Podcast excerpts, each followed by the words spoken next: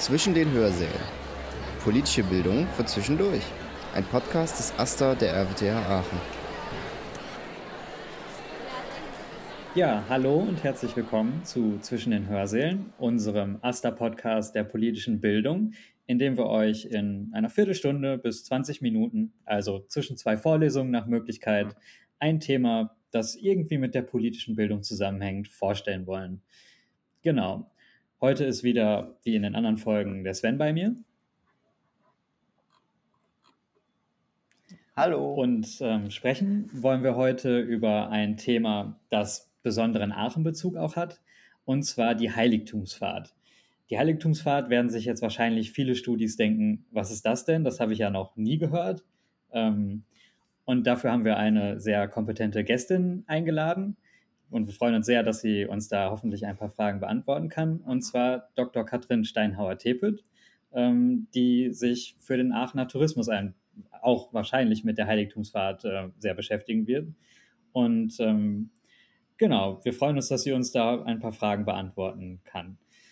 Ich glaube, direkt zu Beginn ähm, können Sie am besten einfach einmal anfangen und uns ein bisschen erklären, was ist denn eigentlich die Heiligtumsfahrt überhaupt? Ja, hallo und vielen, äh, vielen Dank, dass ich heute hier sein darf. Ähm, gerne erzähle ich ein bisschen was zur Aachener Heiligtumsfahrt, die tatsächlich schon sehr weit zurückgeht. Ähm, denn äh, der Legende nach sind zur Zeit Karls des Großen vier Reliquien, vier Heiligtümer nach Aachen gekommen, die ähm, in Tradition stehen zu Christus. Und zwar sind das ähm, äh, vier, vier große Stoffreliquien, die verehrt werden als das Kleid Mariens aus der Heiligen Nacht, die Windeln Jesu, mit denen Maria dem Kind Schutz gab, das Tuch, in das man den, das Haupt Johannes des Täufers lag, äh, legte und der Lendenschutz Jesu. Und diese vier Heiligtümer werden seit dem 14. Jahrhundert alle sieben Jahre der Öffentlichkeit gezeigt. Das heißt, man konnte die auch damals ähm, oder kann sie auch heute zum Teil tatsächlich fast berühren.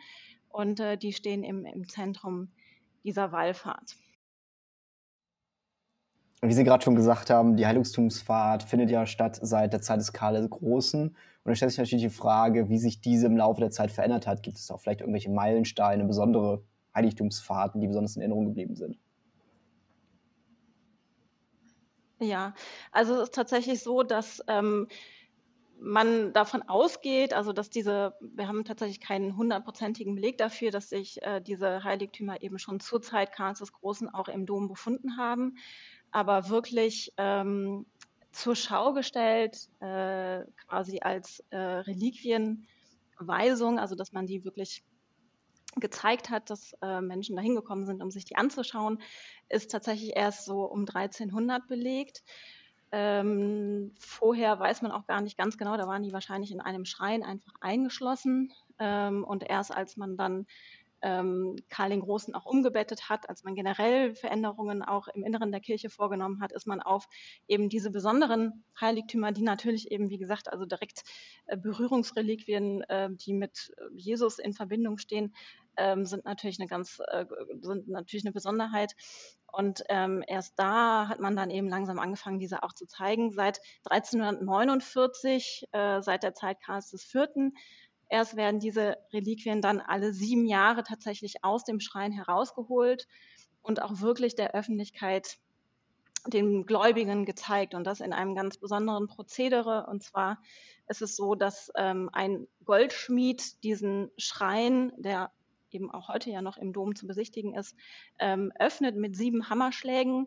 Dann werden die Reliquien entnommen und früher hat man sie dann in verschiedenen Prozessionen, also mit ähm, einem ganz großen Brimborium, kann man schon sagen, ähm, auf die, äh, in die Turmregion getragen und hat sie von dort, von fünf Stellen aus, von der Galerie, von Fenstern aus, den versammelten Pilgern gezeigt. Also man muss sich das so vorstellen, dass um den kompletten Dom herum wirklich Menschenmassen, Gläubige standen, die eigentlich ja fast ihr Leben darauf gewartet haben, einmal im Leben diese Heiligtümer zu sehen. Die sind auch aus tatsächlich ganz Euro, also damals gab es den Begriff Europa noch nicht, aber heute kann man sagen aus ganz Europa, aus Frankreich, aus äh, insbesondere aus Ungarn, Slowenien, aus also allen Teilen des damaligen Reiches sind die gekommen, um einmal einen Blick auf diese Heiligtümer zu werfen. Die sind dann also für zweimal ähm, sieben Tage dort oben gezeigt worden dann nach diesen 14 Tagen sind sie wieder in einer genauso ähm, aufwendigen Prozession wieder in den Dom hineingetragen worden. Sie sind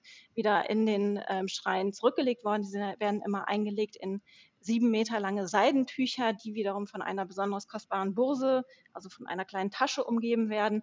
Dann legt man sie in den Schrein und dann wird auch immer ein neues Schloss angefertigt von dem gleichen Goldschmied, der das auch schon das Privileg hatte, diese, äh, dieses, äh, ähm, das Marien, den Marienschrein zu öffnen. Ähm, dann wird Blei hineingegossen in dieses Schloss. Somit ist sichergestellt, dass der Schrein dann auch tatsächlich die nächsten sieben Jahre verschlossen bleibt. Der Schlüssel wird entnommen, in zwei Teile gebrochen und den einen Schlüssel behält ähm, der Dom, das äh, Dom, äh, das Stiftskapitel damals als Zeichen der kirchlichen Macht und der andere Teil geht an den Rat, an den Bürgermeister als Zeichen der weltlichen Macht. Das war also wirklich ein symbolischer Akt, den man ähm, fast so auch heute noch, fast unverändert genauso heute auch noch durchführt. Das wollte einfach zur Schaustellen oder das sollte einfach zeigen, dass sowohl einmal die Stadt Aachen als natürlich auch die Kirche, dass beide eine Verantwortung getragen haben für diese Heiligtumsfahrten, weil eben ähm, das auf der einen Seite natürlich so kostbare Reliquien waren, aber auf der anderen Seite diese auch als Reichsreliquien angesehen wurden. Also etwas, wo die Stadt gesagt hat, der Magistrat der Stadt hat gesagt, wir, das ist auch für uns so wichtig, wir müssen gucken, wir müssen da zusammenarbeiten. Und man muss das Ganze damals im Mittelalter schon auch als logistischen logistische Meisterleistung vorstellen. Also wir wissen zum Beispiel im 14. Jahrhundert kamen rund 100.000 Pilger nach Aachen und die Stadt hatte so um die 10.000 Einwohner. Also kann man sich ungefähr die Dimensionen vorstellen. Das war also auch so fast so nach dem Motto, drei kommen rein, drei gehen raus. Wo haben die alle übernachtet? Wo ähm, also das ist alles genau geordnet worden. Also um den Dom herum gab es genau auch Stellplätze für die Franzosen. Dann daneben durften dann die Slowenen stehen. Ähm, also das ist alles ganz, ganz genau logistisch ausgefeilt gewesen. Ähm, wie, ja, eigentlich fast so wie ein Großereignis auch heute, wie man das kennt. Also die Parallelen ähm, sind durchaus, äh, durchaus da. Und ich habe gerade schon gesagt, das ist fast bis in die heutige Zeit hat man das eigentliche Prozedere der Zeigung dieser Heiligtümer kaum geändert. Also man, es gibt immer noch diese zeremonielle Eröffnung mit einem Schmied. Es gibt ähm, natürlich dann auch die Zeigung der Heiligtümer natürlich nicht mehr oben vom, von, dem, von der Turmregion aus, sondern das macht man mittlerweile im Dom ähm, oder eben auch draußen im Zuge von verschiedenen Veranstaltungen, von Messen. Ähm, und auch äh, jeden Abend werden die Reliquien dann wieder in, in eine Kiste, die in der Schatzkammer steht, eingelassen. Und ganz am Ende wird dann auch das Schloss wieder versiegelt und ja, auch das Zerbrechen des Schlüssels macht man heute noch. Die Schlüssel und auch ein Teil der Schlösser sieht man übrigens auch noch in der Schatzkammer heute. Also man hat versucht, das möglichst wenig, wenig anzupassen. Also äh, so den, den ursprünglichen Charakter beizubehalten. Dankeschön. Ähm, da fällt mir jetzt direkt zu ein, ähm, Sie haben ja jetzt sehr deutlich gemacht, wie ritualisiert das ist und äh, was für eine Tradition das auch eigentlich ist. Ähm, jetzt ist es ja so, dass ähm, das Ganze dieses Jahr ausfällt. Und da frage ich mich, ähm, gibt es denn da Beispiele aus der Geschichte, wo das vielleicht auch schon mal, wo es Ausnahmesituationen gab, wo das vielleicht ausgefallen ist? Ähm, die Quellenlage scheint ja recht gut zu sein. Können Sie dazu was sagen? Ja, es ist, also das muss man sagen, das war tatsächlich etwas ganz Besonderes, dass die Heiligtumsfahrt jetzt verschoben wurde. Ähm, äh, denn das kam tatsächlich sehr selten vor. Also es gab mal Ausnahmesituationen im Krieg, dass sie nicht stattfinden konnten. Ähm, aber dann hat man sie eben auch so schnell wie möglich versucht nachzuholen. Also es gab selten ähm, wirklich Ereignisse, an denen man diese Heiligtumsfahrt nicht, statt, nicht stattfinden lassen konnte. Also der Krieg äh, war ein so ein Beispiel. Ähm, aber das, äh, auch deswegen ist es natürlich, glaube ich, auch allen Beteiligten sehr schwer gefallen, die Heiligtumsfahrt dieses Jahr ausfallen zu lassen. Genau, das heißt auch die, äh, der Ausfall in diesem Jahr bedingt durch Corona ist dann quasi auch jetzt schon ein geschichtliches Ereignis.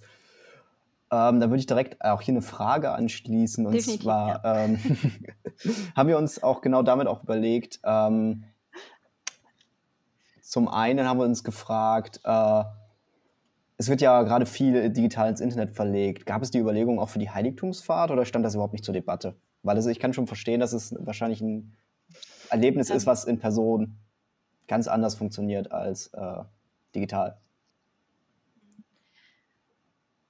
Also ich äh, bin jetzt leider nicht äh, mit äh, daran beteiligt gewesen, äh, wie man die Heiligtumsfahrt jetzt äh, gestaltet. Ähm, wir waren jetzt ähm, von touristischer Seite aus quasi eher als dann der Berater aus touristischer Sicht dabei. Deswegen weiß ich nicht, wie da die Überlegungen gediehen sind. Ich denke aber, und also ich weiß zumindest, dass ähm, das Ziel dieses Jahr war, die Heiligtumsfahrt eben dann auch einem größeren Publikum näher zu bringen, weil das ist natürlich auch ein sehr bestimmter Anlass, warum Menschen nach Aachen kommen, also Gläubige nach Aachen kommen. Das ist natürlich immer noch das primäre Ziel. Aber nichtsdestotrotz ähm, denke ich, dass man gerade auch dann eben durch diese Digitalisierung, durch Social Media beispielsweise ähm, die Möglichkeit hat, auch ganz andere Zielgruppen, jüngere Leute zu erreichen ähm, und eben dadurch dann auch ähm, die Heiligtumsfahrt näher zu bringen oder auch das Rahmenprogramm, also einfach auch alles, was dazugehört. Ähm, deswegen finde ich das einen ganz wichtigen Aspekt, ähm, gerade was eben die Verbreitung dann auch angeht, der, der Wallfahrt, der Heiligtumsfahrt. Ich denke aber nicht, dass das eigentliche, die eigentliche Wallfahrt, die eigentliche Heiligtumsfahrt kann nie digital ersetzt werden. Also ich glaube, man muss immer nach Aachen kommen, um das dann auch zu spüren, die einmal wirklich zu sehen. Man kann auch, ähm, zumindest war es bisher immer so, ähm, wenn die ausgestellt werden, dann wurden sie in der Chorhalle ausgestellt und dann konnte man eben wirklich auch ganz, ganz nah dran vorbeigehen. Die waren also hinter Glas aufgestellt und man konnte sich auch wertvolle Gegenstände durch einen ähm, Domschweizer äh, dranhalten lassen. Also so nah, das kann, glaube ich, keine digitalisierte Zoom äh, Heiligtumsfahrt ersetzen. Aber ich, ich glaube, das ist ein guter Weg, ja, um andere Leute auch anzusprechen und, und die, das, ja, diese Heiligtumsfahrt einfach auch auf eine andere Weise ähm, den Leuten näher zu bringen einfach. Also es ist nicht immer nur dieses rein kirchliche, rein gläubige, sondern man sieht auch am Rahmenprogramm, was jetzt schon geplant wird, es waren sehr, sehr viele ähm, Veranstaltungen drumherum geplant, auch musikalische Events geplant. Natürlich alle verknüpft dann auch mit dem mit diesem Ziel und dem Zweck der Heiligtumsfahrt, aber eben ja einfach ein bisschen, dass es einfach ein, ein, ein Fest ist für Jung und Alt. Und ich glaube, das kann man mit Social Media, mit digital, mit auf digitalen Wege ganz gut, ganz gut vermitteln. Ähm, das ähm, finde ich knüpft ja auch so ein bisschen an diese, so ein bisschen auch an diese Grundsatzfrage an, ähm, die begleitet einem bei eigentlich allem, was ein bisschen mit Glaube zu tun hat, aber ja ähm, bei sowas dann einfach, weil es ja immer so einen ähm, sieben Jahresabstand hat, da merkt man das dann, finde ich, nochmal deutlicher, dass sich die Diskussion da auch verändert. Ähm, ich glaube, Sie haben gerade schon sehr schön klar gemacht, dass Sie ähm, auf jeden Fall denken, dass es auch eine Zukunft hat und dass es das auch weiterhin geben wird. Ähm, Gibt es denn da auch Überlegungen oder ähm, haben Sie da eine Vorstellung davon, wie sich die Heiligtumsfahrt auch vielleicht verändern wird. Was wird noch gleich bleiben? Wird es vielleicht Dinge geben? Sie haben schon gesagt, Social Media wäre vielleicht ein so ein Punkt. Aber wie kann man eigentlich die Heiligtumsfahrt für die Zukunft aufstellen? Eine sehr gute Frage. ähm, also ich, wie gesagt, ich glaube und ich bleibe dabei, dass dieser Akt der Zeigung, also dass man äh, diese Heiligtümer eben vor Ort im Dom hat, dass die gezeigt werden. Ähm, das, äh, glaube ich, ist etwas, was man nicht ändern kann, was man vielleicht auch nicht ändern sollte, weil dann würde man doch zu sehr auch den Charakter einer Heiligtumsfahrt ändern. Aber ähm, ja, ich denke, dass vielleicht dadurch also da sind wir wieder beim Thema Digitalisierung. Es ist ja schon so, dass ähm, zumindest bei der letzten, die ich noch mitgemacht habe, ähm, dann diese Messen beispielsweise, in denen die ähm, Heiligtümer gezeigt wurden, auch schon nach außen übertragen mhm. wurden. Also dass die auf dem Katschhof, man, äh, man saß auf dem Katschhof und konnte das dann von innen sehen. Vielleicht ist das eine Möglichkeit, ähm, das dann auch einfach wirklich noch mal größer, noch mal weiter, also auch Leute in, ich weiß es nicht, Südamerika sitzen, äh, dass man da auch die Möglichkeit hat, eben an einer Heiligtumsfahrt in Aachen teilzunehmen. Also der ursprüngliche Gedanke ist ja auch der, ähm, dass Menschen ähm, eine solche Reise aufgenommen haben, das Pilgern an sich das Unterwegssein, das, äh, was ja auch jetzt im Tourismus wieder ein mhm. Trend ist, muss man sagen, also das mit sich selber beschäftigen, ähm, eine Reise unternehmen zu einem Ort, die ganzen Belastungen, die damit zusammenhängen, alles hinter sich lassen, nicht wissen, kommt man überhaupt wieder zurück. Also das war schon auch ein Lebensziel, ähm, was man sich gesetzt hat. Ähm, und ähm, man hat auch zum Beispiel, äh, wenn man äh, krank war, wenn man alt war, ähm, jemandem die Pilgerreise quasi übertragen, der die dann für sich, äh, für einen selber übernommen hat. Gut, wenn man genug Geld hatte, hat man das auch schon mal gemacht. Ähm, aber das war, so sollte das natürlich dann, also der Ursprungsgedanke war natürlich ein anderer. Ähm, aber ich glaube, dass äh, das auch wiederum durch diese Digitalisierung ähm, den Menschen dann näher gebracht werden kann. Also man vielleicht auch eben nicht mehr äh, ja einfach näher ist näher Aachen dran, an, an Aachen dran ist, näher an dieser Heiligtumsfahrt auch dran ist. Aber man sollte natürlich trotzdem immer nach Aachen kommen. das stimmt wohl. Genau, also ähm, ich glaube, was, was Ihre Antwort äh, ja auch so ein bisschen zeigt, ist einerseits natürlich diese Digitalisierung, die das Ganze so ein bisschen moderner vielleicht macht und andererseits aber auch dieses wirklich sehr physische, dieses das Pilgern, das wirklich Dinge anfassen und sehen können. Und das ist ja auch was, was auch sehr eng mit der Stadt Aachen verbunden ist.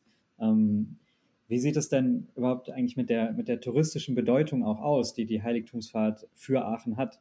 Das ist ja auch, ähm, da, da arbeiten Sie ja auch nun mal gerade. Ähm, ähm, ja, wie ist da einfach so die Verknüpfung? Wie denkt man da touristisch in Aachen auch über die Heiligtumsfahrt nach?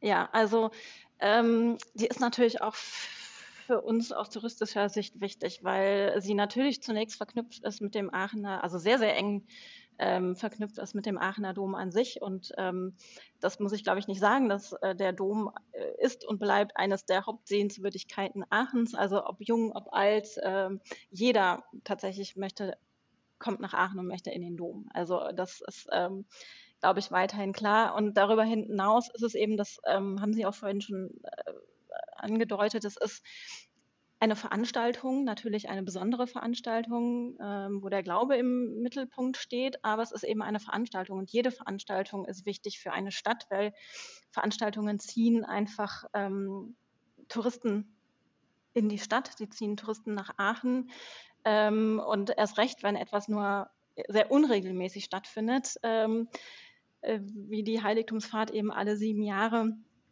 das ist natürlich auch äh, aus dieser Sicht eben etwas ganz Besonderes. Ähm, das heißt, auch da versuchen wir immer wieder, ähm, wenn wir Aachen vermarkten, das machen wir ja nun mal dann eben aus touristischer Sicht, versuchen wir eben auch diese Aspekte immer mit. Äh, also wir versuchen auch mal zu sagen, jetzt haben wir auch zum Beispiel ja, ganz konkret die Heiligtumsfahrt ähm, mit ähm, in unsere Programme aufgenommen. Wir fahren zur ITB zum Beispiel oder bei ganz vielen anderen ähm, äh, Messen, Kongressen, auf denen wir sind, da war immer wieder auch Bestandteil, dass wir gesagt haben, die Heiligtumsfahrt findet statt ähm, und das Rahmenprogramm drumherum. Also das ist auch schon Bestandteil unserer Vermarktung und wir versuchen dadurch natürlich dann auch ähm, Gäste nach Aachen zu holen, zu locken, die dann möglichst lange hier bleiben und äh, die wunderschönen Seiten der Stadt kennenlernen und äh, dann natürlich auch dafür sorgen, dass hier äh, Geld ausgegeben wird. Das, äh, also auch das machen natürlich ähm, die äh, Pilgertouristen, auch wenn es eben nicht die klassischen Touristen sind, aber auch die kommen natürlich nach Aachen, die geben hier Geld aus, sie gehen essen, sie schauen sich vielleicht auch das ein oder andere Museum an, wenn sie jetzt vielleicht nicht unbedingt dann noch hier in den Thermen baden gehen, aber trotzdem sind und sind es natürlich Touristen. Und die versuchen wir mitzunehmen. Das ähm, ist ja vielleicht auch ein schöner Appell an äh, die Studierenden, die uns zuhören, einfach zu sagen, ja, auch wenn das, wenn ihr vielleicht nicht ähm, euch da in dem Glauben so aufgehoben fühlt, ähm, selbst wenn ihr damit eigentlich gar nicht so viel glaubt zu tun zu haben, dann ähm, ist es auf jeden Fall ein Aachener Erlebnis. Auf jeden Fall. Genau, auf jeden Fall. Es ist auch, äh, wirklich etwas ganz Besonderes. Also das ist, äh, man muss es einfach einmal miterlebt haben, wie Sie gerade schon gesagt haben, man muss nicht unbedingt äh, super katholisch sein, sondern es geht einfach um ein Gefühl, was dadurch vermittelt wird, auch ein Zusammengehörigkeitsgefühl, was ganz, ganz stark ist. Also das ist einfach eine ganz tolle Atmosphäre dann auch in der Stadt, eine ganz einzigartige Atmosphäre. Und die ist wirklich deutlich spürbar und das sollte man sich nicht entgehen lassen. Das ist doch ein schönes Schlusswort. Da freut man sich auf die, auf die Haltungsfahrt in zwei Jahren. Genau. Genau. Dann in dem Sinne ähm, hoffen wir, dass euch allen die Folge gefallen hat. Tschüss, Zur danke fürs Heiligtumsfahrt. Vielleicht habt ihr was Neues gelernt und ähm, merkt euch 2022 vor. Bis dahin. Tschüss. 22 habe ich, hab ich nicht 23. 22 gesagt. Ja. Okay. ähm, ja.